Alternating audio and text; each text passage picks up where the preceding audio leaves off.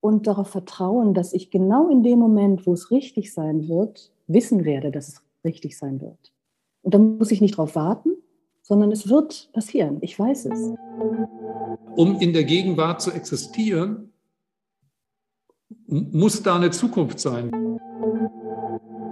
Die Magie liegt in dem jetzigen Moment und nur dort. Die Definition eines Schwans ist, dass er weiß ist und plötzlich ist er schwarz. Wir gucken alle mal gebannt auf die Materie, wie die sich verändert und verstehen aber gar nicht, dass in Wahrheit die Prozesse in uns längst schon lange aktiv sind.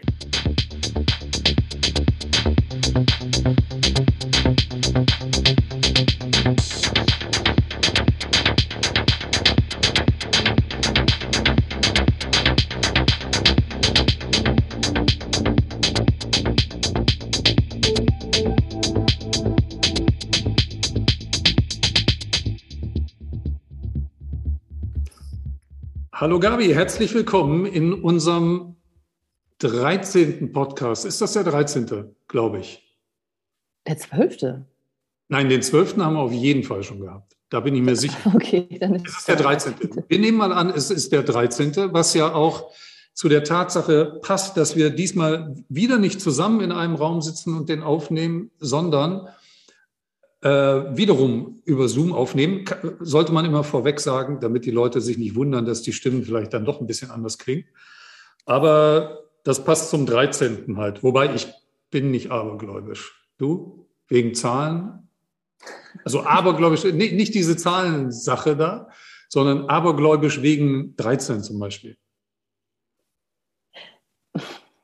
Nee, also ich habe, äh, also abergläubisch ist, bedeutet ja eigentlich nur, dass man auch äh, Dinge mit etwas Schlechtem verknüpft, würde ich mal sagen. Und ähm, nee, das tue ich definitiv nicht. Also ähm, ich versuche das Ganze, das Leben hier aus einer anderen Perspektive zu betrachten. Also heißt, ähm, mich loszulösen aus dieser, äh, das ist gut, das ist böse, sondern ein bisschen aus einer anderen Beobachterperspektive zu gucken und dass man dann merkt, irgendwie, ja gut, es ist letztlich alles, alles eins. Ne? Also aus dieser gesamten Perspektive des Großen, zum großen Ganzen zu gucken und zu verstehen, was hier abgeht, ist sozusagen das Schattenspiel. Ne? Wir kennen alle Plato, die schöne Geschichte. Ne? Alle glotzen an die Felswand, genau. Und äh, da gibt es äh, lichtere Schatten und dunklere Schatten, aber ähm, letztlich ist es alles nur ein Schattenspiel. Also deswegen vielleicht eine komplexe Antwort auf eine kleine Frage. Aber ich glaube nicht an, an, äh, an negative Zuordnungen.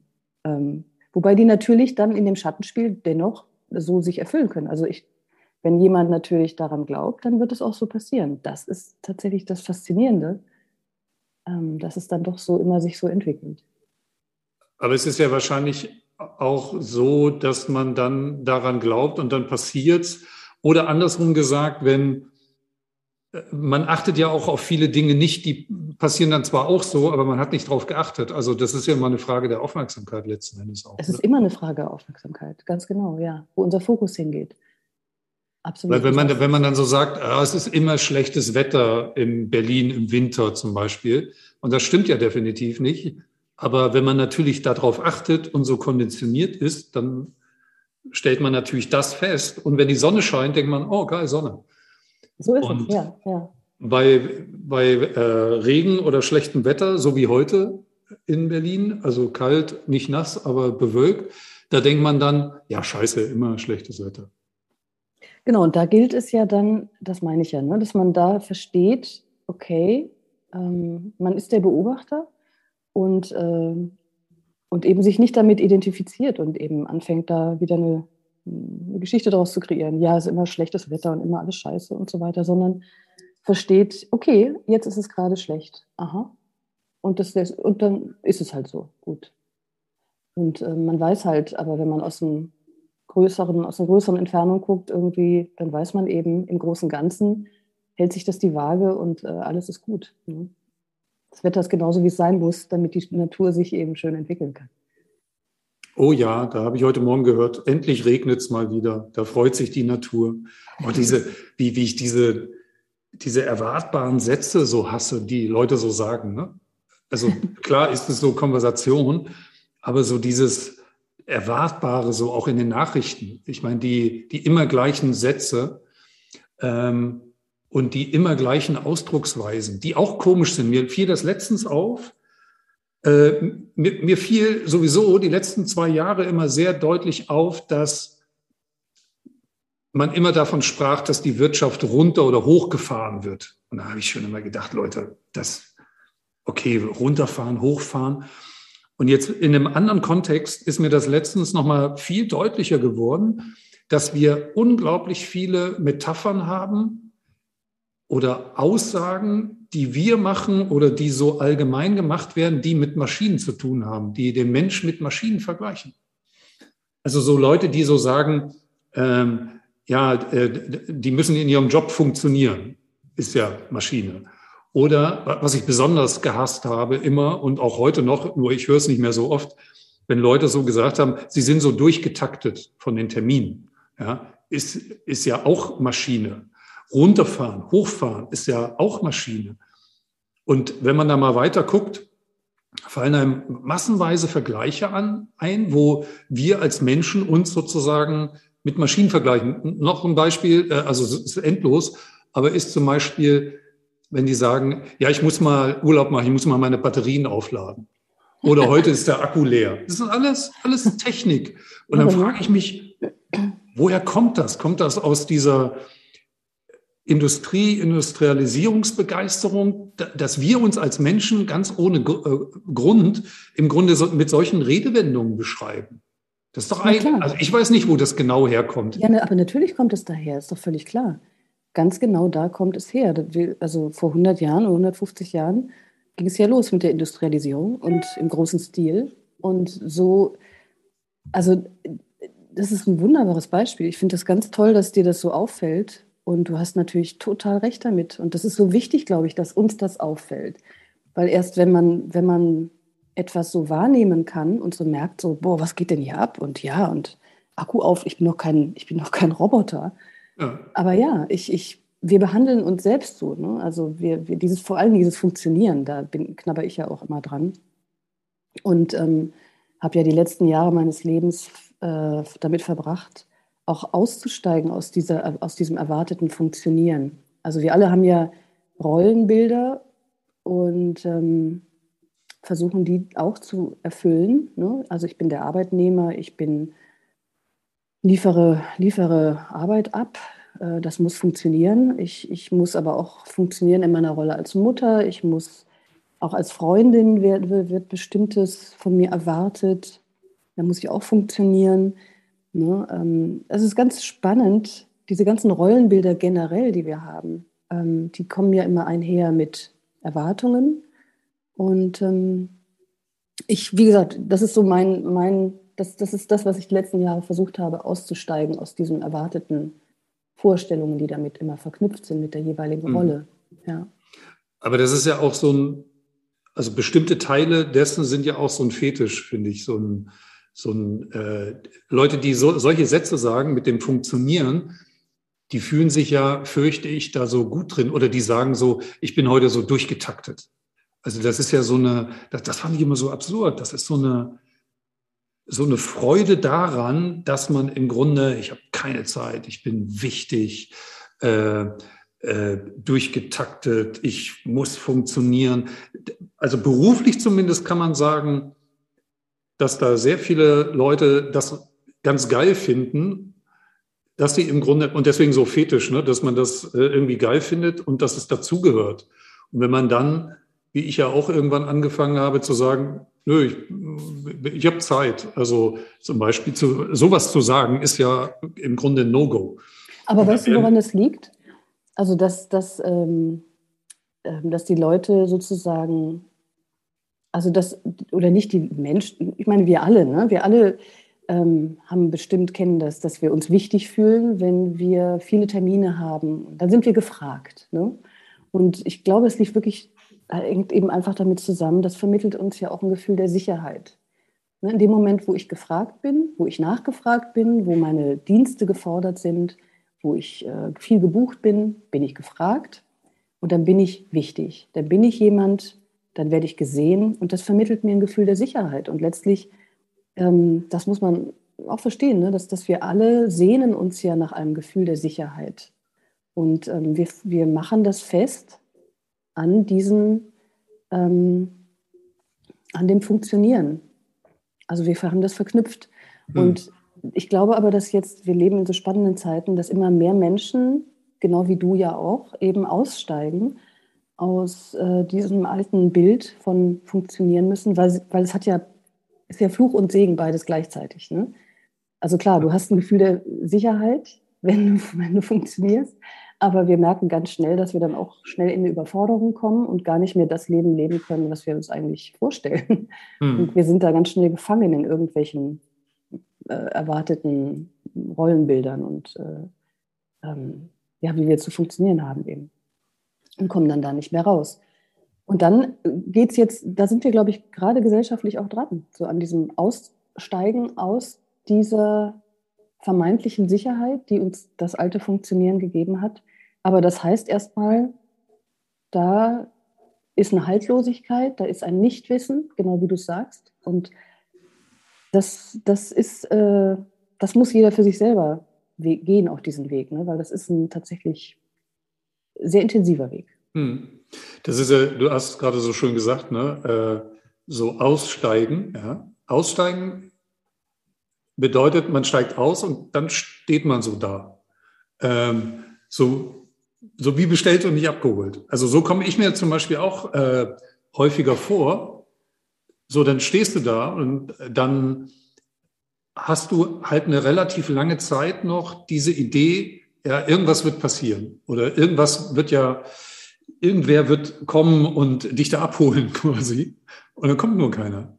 So, und dann stehst du da und denkst halt, ja, ja, dann denkst du halt auch, ja, da kann ich mich auch hinsetzen, ne? so, so um in dem Bild zu bleiben. Es ist wirklich so. Ähm, ich ähm, ich habe heute immer noch so dieses Gefühl, ähm, naja, dass man, dass man da was erwarten muss. Ja?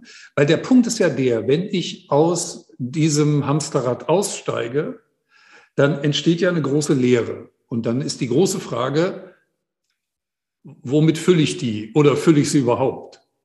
Und wenn man sie nicht füllt, dann ist das auch im Vergleich zu dem Leben vorher eine verdammt einsame Geschichte. Ne? Also ne, ist so, kommst du dir vor, wie sitzt du da, Haltestelle, ne, die letzte auf dem Land, wo da ist nichts. So, da kommt auch kein neuer Zug vorbei, äh, um in dem Bild zu bleiben. Und wenn, dann füllt man sie mit irgendwelchen Dingen, ähm, merkt dann irgendwann, ja, das ist eigentlich auch total sinnlos. Ne? Es gibt so schöne Dinge, mit denen ich meine Zeit füllen kann, die, ähm, keine Ahnung, man kann immer ein gutes Buch lesen, ne? das ist gut. Aber zum Beispiel habe ich dann auch so äh, einige Bücher, die ich mir jetzt so schnappe, ähm, wo ich so denke, ah, was für ein Scheiß, also was ist, was für ein komisches Zeug. Ich stelle die dann immer unten in den Hausflur.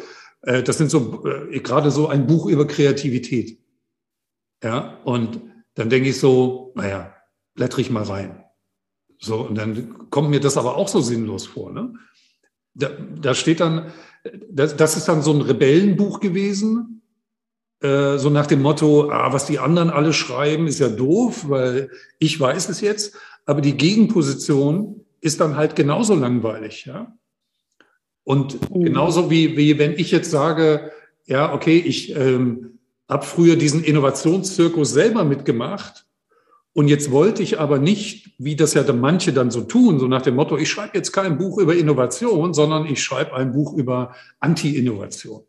So, und dann wollte ich halt aber auch nicht in die Rolle reinkommen zu sagen, ja, das finde ich jetzt alles doof. Klar finde ich das alles doof. Ich habe auch meine Gründe dafür.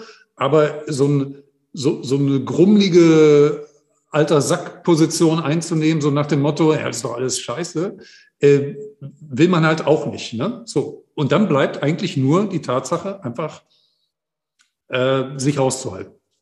Also äh, sei es in Social Media, sei es hier und da, einfach, das finde ich allemal besser, dann die Klappe zu halten, statt ähm, äh, dafür oder dagegen zu wettern oder nur so Sachen zu machen, damit man so Sachen macht. Ja, so nach dem Motto, ey, jetzt möchte ich das auch nochmal sagen, was der andere schon gesagt hat, aber jetzt jetzt, jetzt kommentiere ich auch noch mal, äh, was ich von Will Smith halte, was er da jetzt gemacht hat auf den Oscars. So, mhm. wo ich dann denke, nein, ist eigentlich alles gesagt. Erstens, warum soll ich das jetzt auch noch mal sagen? Es ist auch relativ offenkundig, aber alles ist halt voll von Leuten, die dann im Grunde auch das noch mal kommentieren wollen, wo ich so sage, nee. Also ich habe so einen kleinen Impuls, also ich habe immer noch so eine ganze Menge Impulse von früher, die dann einen kurz so und dann denkt man, ah, nee. Aber ja. jetzt mittlerweile überwiegt das, ah, nee, nee, muss ich nicht.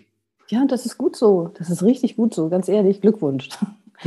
ja, also weil, weil das, das ist, das ist, äh, wenn man, wenn man so feststellt, ja, da, also da springt ja so ein alter Mechanismus in einem an, ne?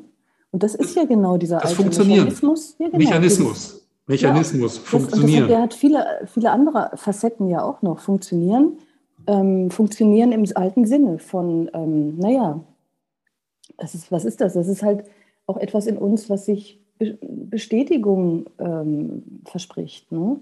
Also wenn ich jetzt auch noch was dazu sage, was Schlaues, dann ja, dann kriegt mein Ego so einen kleinen Bestätigungsboost. Ne? Hm. Oder ähm, oh, da habe ich was Schlaues gesagt, irgendwie toll, habe ich was Tolles beigetragen, fühle ich mich halt wieder auch besser. Und was das Ego möchte, ähm, ist ja letztlich nur, ähm, dass wir uns besser fühlen.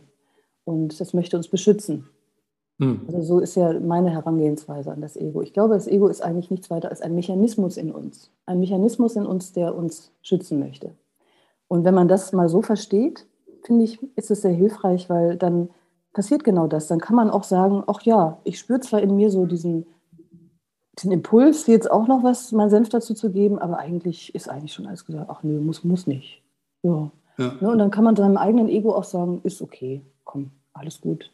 Ja, ich bin trotzdem hier. Und ich habe ich hab mir jetzt tatsächlich zum ersten Mal ähm, auf ähm, meinem Handy und iPads und, und so weiter dieses äh, Screentime-Ding eingerichtet. Also ich hatte mich nur mal damit beschäftigt, als es darum ging, dass man den Kindern die Zeit reglementiert, diese an den Geräten hängen.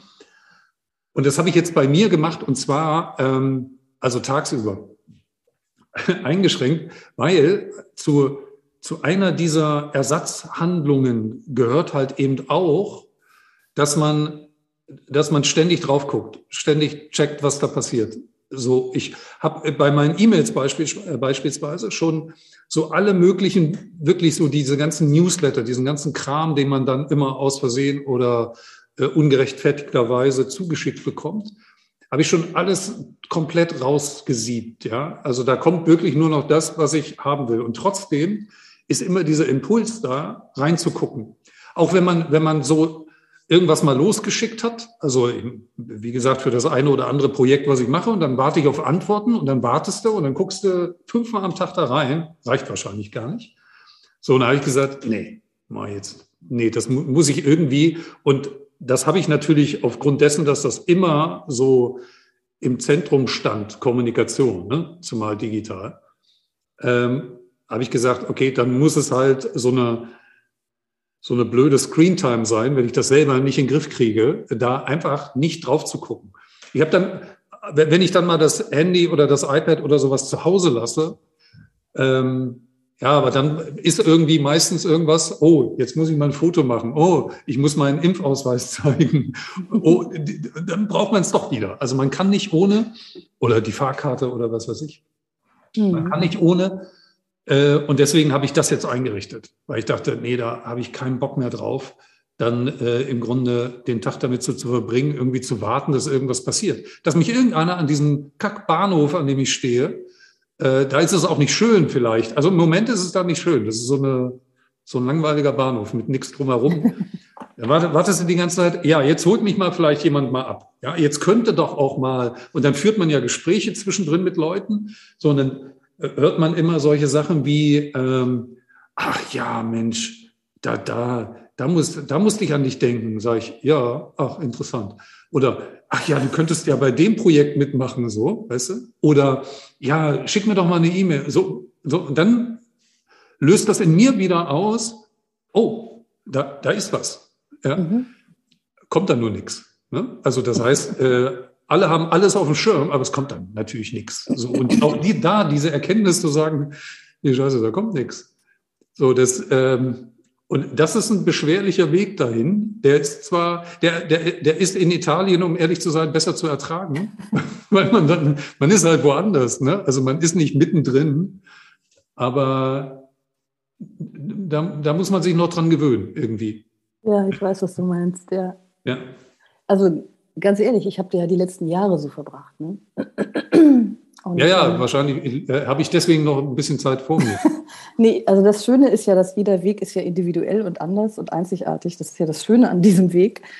Und äh, aber es ist ein Weg, der einen ja in eine immer größere Klarheit bringt. Und ähm, alleine schon zu erkennen, dass man, dass man da in sich etwas hat. Man steht an diesem imaginären Bahnhof, an dieser alten Haltestelle da äh, und äh, genau, und, da, und dieses Warten, das kenne ich auch, kenne ich genauso, wie du es beschreibst. Also hast du schön beschrieben. Dieses, ähm, das, ja, immer so dieses, dieses, aber ich glaube, weißt du, das ist auch tatsächlich, also aus meiner Erfahrung inzwischen, ähm, ich weiß auch, ich kenne das auch so, dieses Checken von E-Mails oder überhaupt zu wissen, dass da was kommt, in Anführungsstrichen. Ne? Das ist ja so eine, ich glaube, also das hat zwei Aspekte. Einmal diesen Aspekt, ja, das muss man in sich überprüfen, dass man nicht eben dann die ganze Zeit nur noch wartet auf etwas, was vielleicht mal passiert, weil dann lebt man ja wieder nicht im Jetzt, sondern immer nur in der Zukunft. Und zugleich aber ist es ein Hinweis darauf, dass, deine, dass dein System, dein, dein Frank-Sein, ja, genauso wie mein Gabi-Sein, inhärent ja ahnt, und es gibt ja sozusagen dieses unbewusste Wissen oder Ahnen in uns, dass es da etwas gibt. Also zum einen zum Beispiel, dass wir alle miteinander verbunden sind. Was du ja wiederum merkst in, in den Gesprächen mit anderen Menschen, ach, da musste ich an dich denken und ach, da könntest du doch auch was machen und ha, ha, ha. Also wir spüren diese Verbindung, die wir alle miteinander haben. Und diese Verknüpfung ist ja da. Und ähm, und du spürst auch in deinem Franksein dieses Potenzial, was da in dir ist, was ja raus möchte und was ja auch, was ja auch da ist, um gelebt zu werden. Und das ist doch wundervoll. Also deswegen würde ich das gar nicht jetzt ähm, nur in diese Kiste packen, äh, dass uns das irgendwie wegholt vom jetzigen Moment, sondern eher in dieses, in dieses Verstehen, ja, ich habe eine Systemintelligenz, die weiß ganz genau, dass dass ich großartige Dinge hier auf dieser Welt machen werde und tue, also tun werde. Das wird passieren. Aber ich kann mich gleichzeitig entspannen und an diese, in diese Bushaltestelle da zurücklehnen und, und darauf vertrauen, dass ich genau in dem Moment, wo es richtig sein wird, wissen werde, dass es richtig sein wird.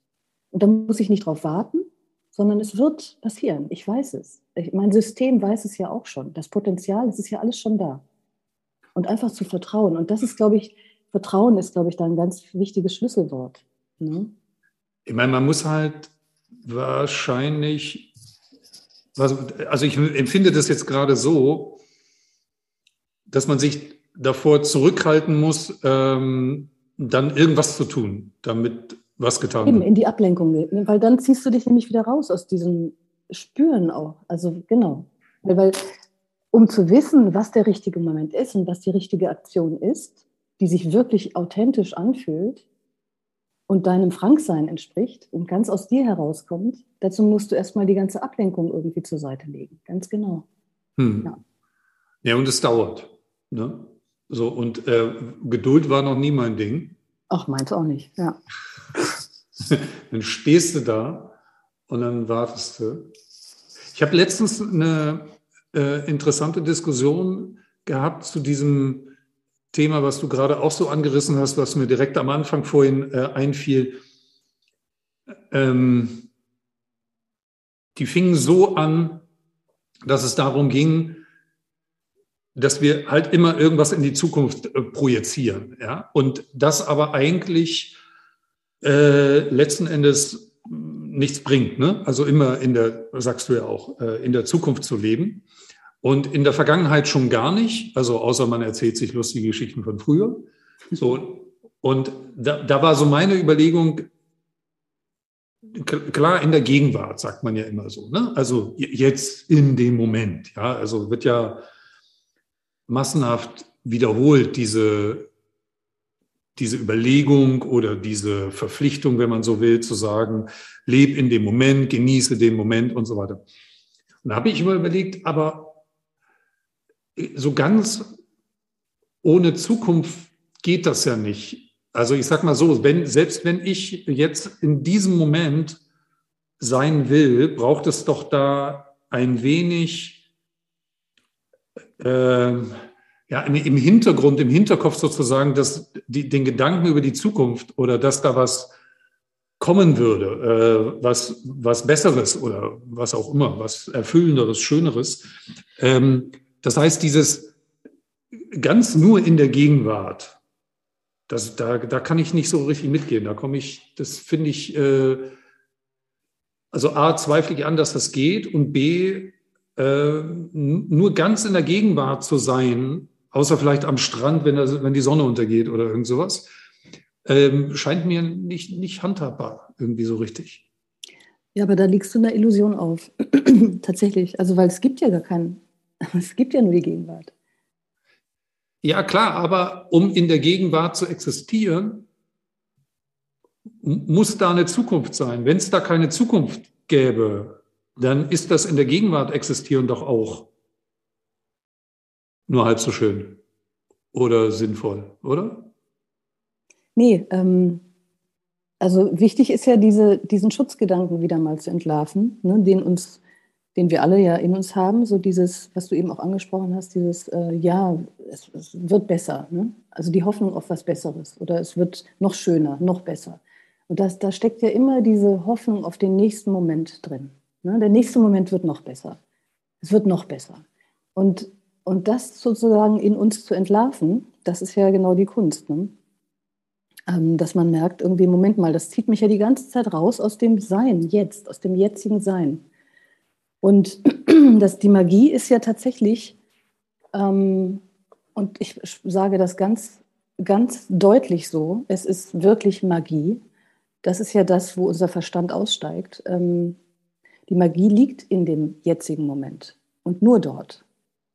Ähm, weil die Magie, also die, der jetzige Moment, wenn du sozusagen diese, diese lineare wir leben natürlich hier in dieser Dimension in einer Linearität, ist klar. Ne? Eins folgt auf das andere, alles baut aufeinander auf, ist logisch, weil wir werden irgendwann geboren auf der Achse der Zeit, auf der Linie der Zeit und wir sterben irgendwann auf der Linie der Zeit.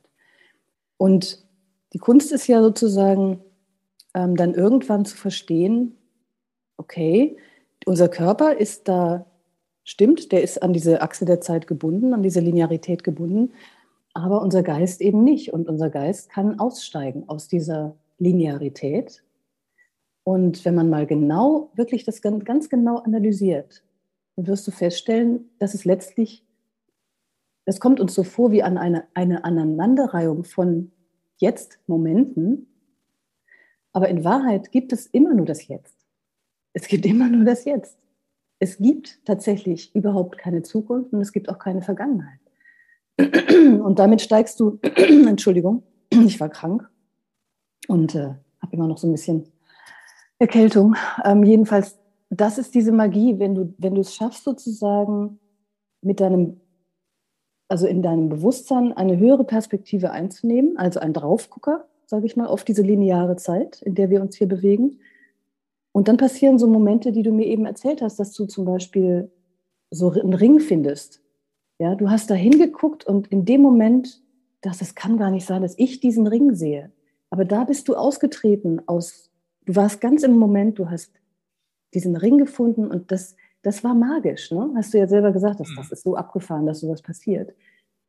Aber das ist genau diese Magie, von der ich spreche. Das ist mit Worten auch schwer zu beschreiben.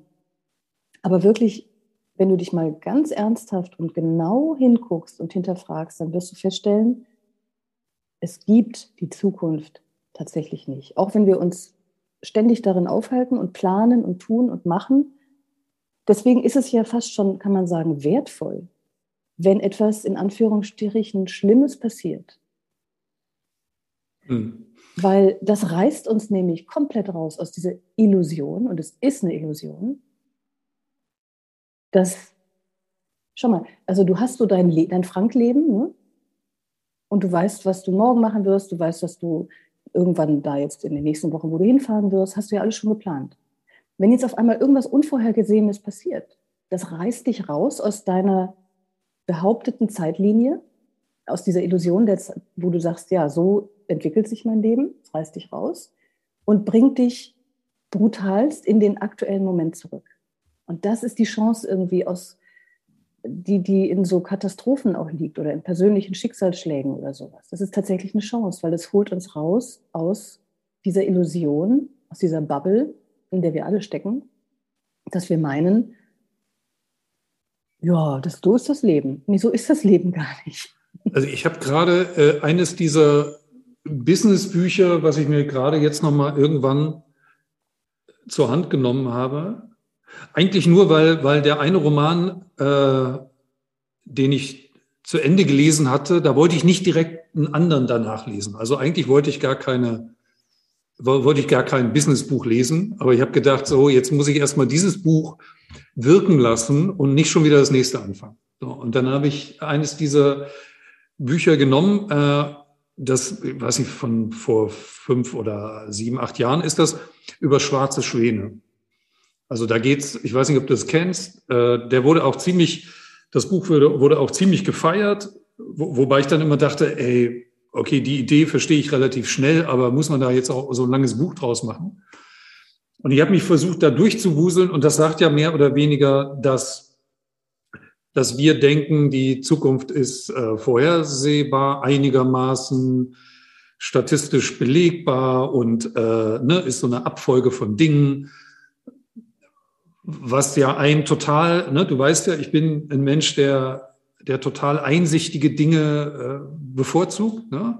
wo ich so sage, ja, es ist total einsichtig, wenn ich eine Idee vom Jetzt und von der Zukunft darauf aufbaue, wie irgendwas gewesen ist. Ja? Also das heißt, die statistischen Werte jetzt mal als Beispiel genommen von irgendwas äh, und sage, projiziere das so in die Zukunft. Das heißt, damit basiert ja die Zukunft auf der Vergangenheit. So, das ist ja immer diese Sinnlosigkeit dieser ganzen Datengeschichte. Und das Argument in diesem Buch ist halt, die wesentlichen oder im Grunde fast alle großen Veränderungen kommen durch schwarze Schwäne, von denen man sagt, die gab es gar nicht oder gibt es gar nicht. Die Definition eines Schwans ist, dass er weiß ist und plötzlich ist er schwarz.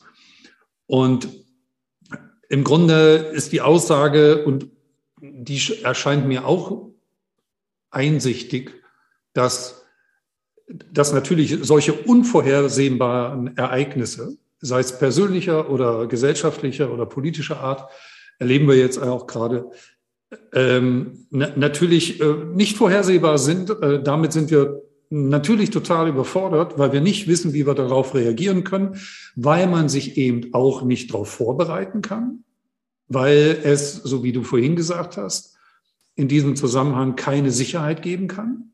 Ja, also ich kann mich darauf nicht vorbereiten also ist ja jede Art der Vorbereitung darauf eigentlich auch irgendwie sinnlos. Es entlarvt.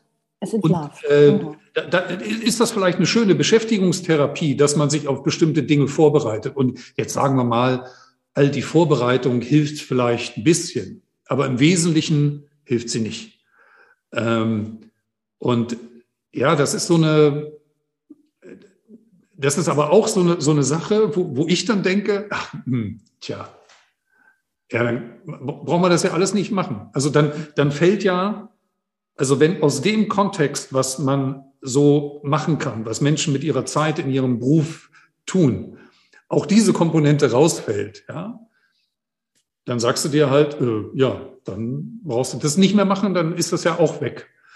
Und da sind wir wieder bei so einem Thema wie, ja, wir machen wahnsinnig viele Dinge, einfach nur, um beschäftigt zu sein, mhm. auch wenn sie selbst in kleineren Zusammenhängen keinen Sinn ergeben. In größeren, äh, so wie du ja auch äh, gerne betonst, sowieso nicht.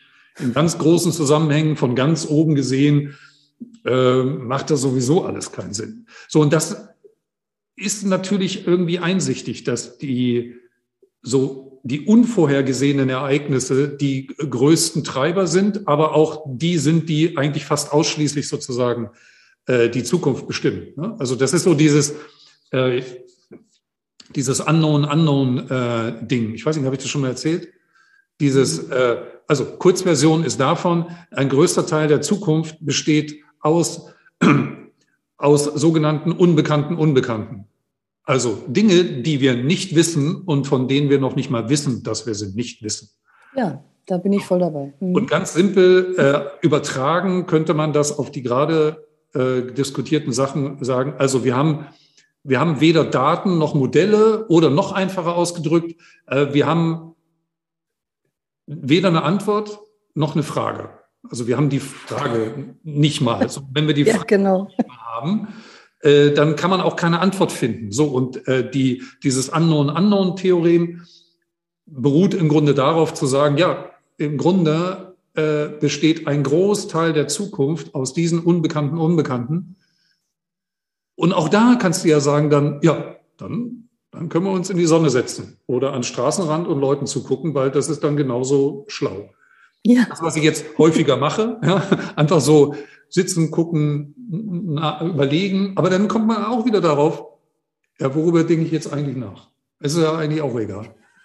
So, und mein Freund Frank, ich freue mich so, weil, weil tatsächlich, was da passiert mit dir, ist ein Prozess, den, den könnte man als Erwachen benennen. Und ich weiß, ich mag dieses Wort ja auch nicht besonders gern, aber ich freunde mich immer mehr damit an, weil es ist auch nur ein Wort. Es ist nur ein Wort. Welches Wort? Das was Wort Erwachen? Ja, das Wort Erwachen. Weil was tatsächlich passiert hier, und das passiert Gott sei Dank nicht nur dir und mir, sondern es passiert immer mehr Menschen, dass sie aufwachen aus dieser Illusion. Aufwachen aus dieser Illusion, die, die wir hier kollektiv veranstalten. Und das ist ja auch ich, ich will das überhaupt nicht verurteilen. Das ist ja, wie gesagt, das war alles super, super Illusion, aber echt gut hingekriegt. Auch die Illusion zu denken, dass wir alle irgendwie getrennt voneinander sind. Aber dann gibt es Menschen wie John Lennon, habe ich gestern gehört. Imagine, ja. Ein, ein, ein, ein Song, der, da merkst du, der kommt direkt von ganz oben, wie auch immer du ganz oben nennen möchtest. Ja. Also Gott oder äh, äh was sie das All-Eins-Sein oder was auch immer, ja, wie du das nennen möchtest, ist mir völlig wurscht. Aber er kommt aus, dem, aus diesem aufgewachten Seinszustand, wo du verstehst, ey, Mann, natürlich, also wie, wie bekloppt ist das, dass wir uns alle hier die Rübe einhauen, wenn wir verstehen, dass wir alle da letztlich gleich sind, alle Menschen und wir sehen uns nach Liebe. Liebe ist das, was wir letztlich sind, ja, und dann ist das alles eine komplette Illusion, aus der, in der wir hier unterwegs sind, eben in der wir uns hier rüber einhauen, in der wir besser sein wollen als der andere. Wenn wir verstehen würden, dass jeder auf seine Art großartig und einzigartig ist und dass wir uns einfach nur gegenseitig, wir müssen uns nichts wegnehmen, wir müssen nicht neidisch sein. Jeder hat was Großartiges beizutragen. Ja, und das, also verstehst du, das, das ist dieses Erwachen aus dieser Illusion. Aber ich meine, da ist, du sagst, immer mehr. Also ähm es ist ein Prozess. Für die meisten ist es halt ein langsamer Prozess. Ne? Also es gibt natürlich Menschen, wie zum Beispiel Eckhart Tolle. Ich weiß nicht, ob du den kennst, aber das ist sozusagen so mit dem Dalai Lama einer der größten Weisheitslehrer in der Welt. Ähm, übrigens auch fernab von Religion. Das ist ganz wichtig. Fernab von jedem Dogma und jedem äh, Überbau, ja, gedanklichen Überbau. Und darum geht's ja. Also, dass man sozusagen in diese Freiheit des Seins kommt, was sich eben nicht mehr festhält an irgendwelchen Vorschriften, ja, die uns Religionen noch eben vermitteln wollen. Hm. Also, äh, was ich sagen wollte, ist, es gibt eine Entschuldigung. Also Eckhart Tolle zum Beispiel hatte so ein Überwachungser äh, Erwachungserlebnis so nachts, dass sein Ego kollabiert ist. Er ist einfach, der hat, der hat sich immer gefragt, ich bin so unglücklich mit mir selbst. Oh Gott, und ich hasse mich, ich hasse mich. Und irgendwann hat er sich gefragt, wenn ich mich hasse, wer ist denn dieses Ich? Ich hasse mich, das sind ja zwei. Ja. Ich hasse mich. Ich kann nicht mehr mit mir leben. Wenn ich nicht mehr mit mir leben kann, wer ist denn der, mit dem ich nicht mehr leben kann? Und da ist irgendwas in ihm passiert und das ist kollabiert sozusagen, das Ego. Und übrig blieb nur noch das Sein. Ja, verstehst du dieses bewusst, bewusste Sein? Und das kannst du nicht, und da, da muss ich nochmal was sagen, Frank. Ich liebe das ja mit dir darüber zu sprechen, aber es ist tatsächlich so, dass man es nicht beschreiben kann, du kannst es nur erfühlen. Und deswegen ist genau dieses sich an die Straße setzen und irgendwie die Leute angucken und einfach nur sein, das ist das ein, du kannst es nur erspüren. Du kannst es wirklich nur erspüren. Du kannst es nicht herbeireden oder du kannst es nicht verstehen. Ja, ich, äh, also ich meine, die Realität, in der wir leben, ähm, ist natürlich meilenweit davon entfernt. Also, Nein, das ist ja auch eine Illusion. Verstehst du? Das ist ja genau diese abgefahrene Illusion. Es ist ja also, immer da. So, ich, das ich, Sein ist ja nie abwesend. Nein, ja. Und die Illusion ist ständig, wir stülpen ständig diese Illusion drüber. In Wahrheit ist das Sein die ganze Zeit da. Die, du bist ja die ganze Zeit. Nur dein Verstand du, du macht da eine riesen Blase draus. Ja, aber du sagst es ja selber, dass man, dass man darüber schlecht reden kann. Äh, und das merkt man ja auch, weil das sind ja die Stellen. Also man kann Bücher darüber schreiben. Du kannst Religionen dazu ah, erfinden. Ja, aber das sind so Bücher, die lese ich und, und äh, das, ist, das ist wie in diesen Comics bei Tom und Jerry, wenn die Erwachsenen reden dann ist das so blub, blub, blub, blub, blub. Weißt du, die machen ja immer nur so Geräusche. Und viele dieser Bücher, sorry, ja, ähm, die, die sind für mich dann so, und da, das ist auch der Punkt, äh, wo ich dann immer aussteige und sage so, äh, wahrscheinlich kann man tatsächlich nicht wirklich gut drüber reden, weil, ähm, hast du ja gerade selber gesagt, man das erspüren muss oder jeder aus seiner Perspektive da so hinkommen muss mir, mir kommen dann, wie immer, ja, viel, viel praktische, praktischere Überlegungen, die natürlich irgendwie meinem, meiner Gedankenwelt näher sind. Also beispielsweise ähm, habe ich gerade äh, einen Artikel gelesen im Guardian, vom Guardian, glaube ich. Äh, da geht es um das ging es um das demokratische Unternehmen. Ja? Jetzt wirst du denken, äh, was ist das jetzt für ein Sprung? Aber es geht einfach darum, dass, und, und da, sowas finde ich viel, für mich in meiner Welt viel äh, handhabbarer, greifbarer. Und da würde ich nicht sagen, dass wir dann so meilenweit davon entfernt sind.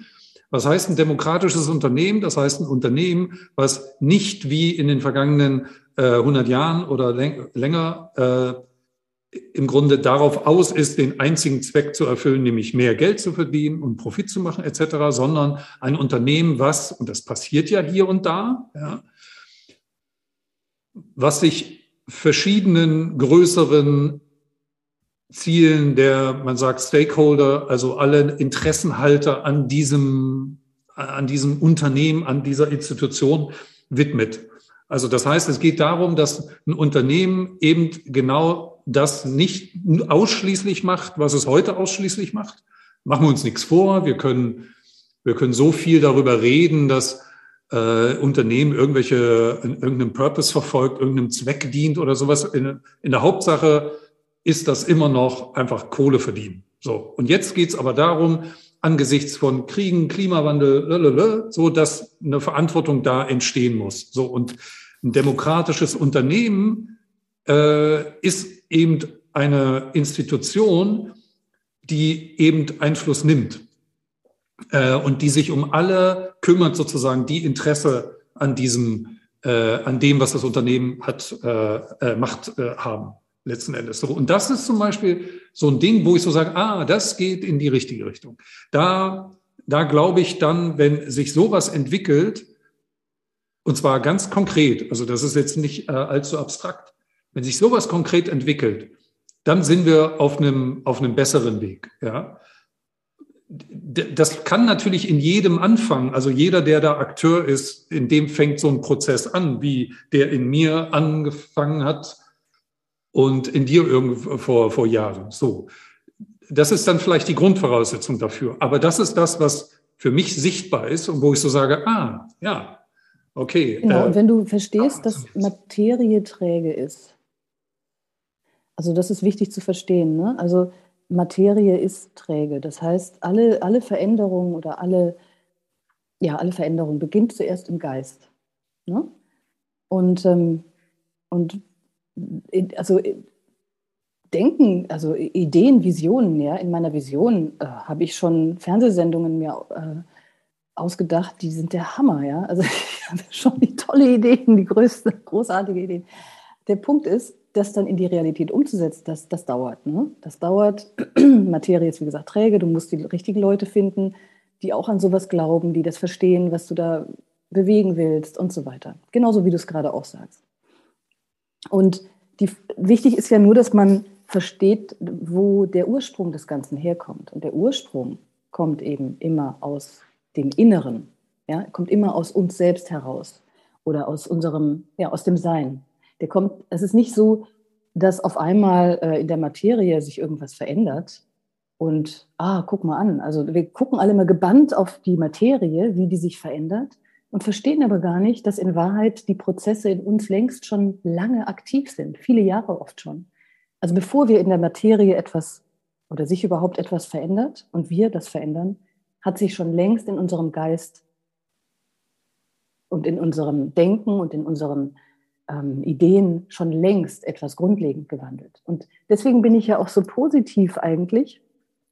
Grundsätzlich bin ein super optimistischer, positiver Mensch, merke ich, weil ähm, ich, ich, ich sehe schon eine ganz andere Zukunft. Ganz ehrlich, ich bin tatsächlich sogar der Meinung, dass dieser Krieg so entsetzlicher ist, ja, der aktuell tobt.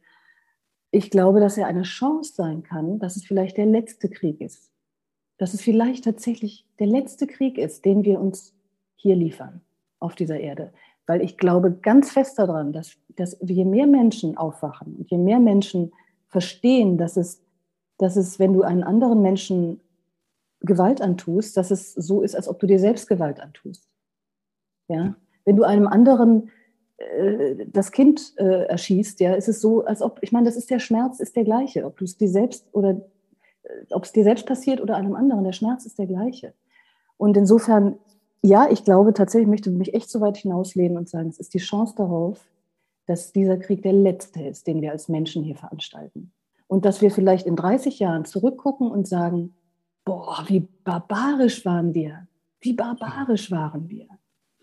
Und auch verstehen, dass es nicht darum geht, irgendwie jetzt einzelne Menschen zu verteufeln, die diesen Krieg vielleicht veranstalten oder initiiert haben, weil das bringt uns nicht weiter, das hält uns im alten Puppenspiel. Weil wir immer, wenn wir immer einen Bösen brauchen, dann bleiben wir in diesem Puppenspiel. Und es geht ja darauf, es geht ja darum, irgendwie daraus zu erwachen und zu verstehen, dass jeder seine Rolle spielt. Es geht sogar darum zu verstehen, weißt du, ich habe dieses Potenzial auch in mir. Ne?